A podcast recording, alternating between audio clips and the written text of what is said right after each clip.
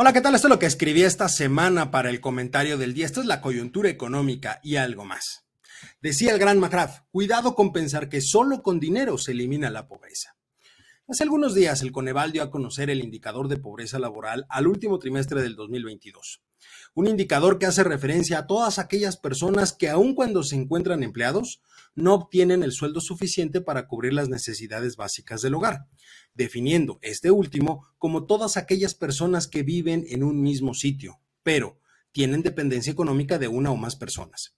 Es decir, cuando en un hogar hay cuatro personas, pero solamente uno de ellos es el sostén económico, cuando menos debería de ganar cuatro salarios mínimos, dado que el salario mínimo es el que garantiza la satisfacción de las necesidades básicas de las personas. Ganar menos de ese nivel implica caer en pobreza laboral. Al respecto y de acuerdo con los datos publicados, el porcentaje de la población que se encuentra en situación de pobreza laboral en nuestro país tuvo una disminución con respecto al tercer trimestre del 2022 de 1.6 puntos porcentuales. Es decir, pasó del 40.1% al 38.5%, un buen resultado. Asimismo, destaca que la tasa de participación laboral tuvo un incremento del 0.7 puntos porcentuales respecto del mismo periodo del año anterior, ubicándose en un nivel del 60.4% con una mayor participación de hombres que de mujeres. Por el lado de la tasa de desocupación, lo que conocemos como la tasa de desempleo, se encuentra en un nivel del 3%. Hay una disminución con respecto al último trimestre del año 2021 en el comparativo anual de 0.7 puntos porcentuales. Ambos buenos resultados.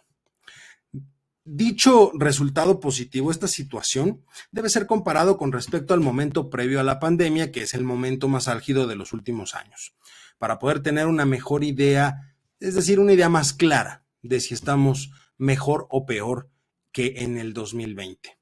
Eh, en ese año el nivel de pobreza laboral se encontraba en 36.6%, el nivel más bajo desde el 2008, lo que implica, por un lado, que sí hay un impacto económico por la pandemia y por otro, que aún estamos por arriba de esos niveles a pesar de la reapertura económica que se dio a mediados del año 2022, lo que significa que la dinámica interna no ha sido suficientemente efectiva para lograr alcanzar esos niveles. Una situación que se va a ver reflejada de manera contundente si contrastamos los estados de la República con mayores y menores tasas de pobreza laboral, siendo estos últimos los de más alta los de menor tasa eh, de pobreza laboral, Baja California Sur y Baja California, ambos ubicados en el norte del país, mientras que al otro extremo, los de mayor pobreza laboral se ubican en el sureste mexicano, en los estados de Chiapas, Guerrero y Oaxaca, con niveles superiores al 60%.